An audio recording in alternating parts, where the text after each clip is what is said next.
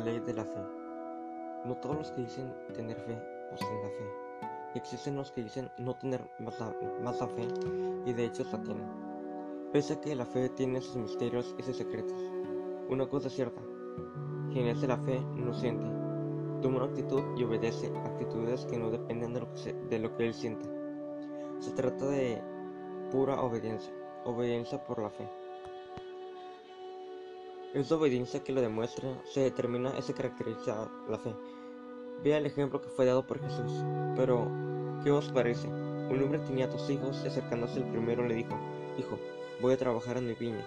Respondiendo él, dijo, No quiero, pero después arrepintiendo fue y acercándose el otro le dijo de la misma manera.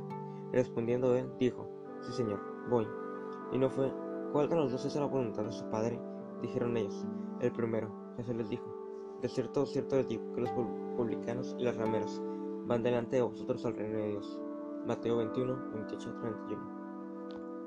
Este texto quiere decir que cuando los delincuentes obedecen la palabra, la palabra de Dios y llegan primero al reino de Dios, que muchos dicen que es la fe, lo mismo también sucedió con Abraham.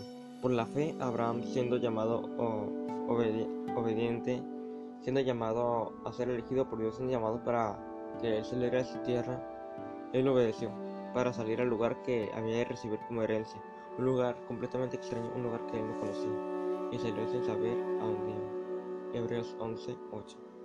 Note que su fe era seguida por la obediencia de Abraham, creyó en la promesa y salió sin saber hacia dónde iba. La mayoría de las personas que se llaman cristianos han cargado una vida maldecida porque creen que la palabra de Dios, pero no la obedecen. La- su obediencia fue y es continua sobre la causa de la maldición. No hay manifestación de fe sin obediencia, así como no hay obediencia si no hay actitud de fe. Es la obediencia lo que demuestra, determina y caracteriza la fe.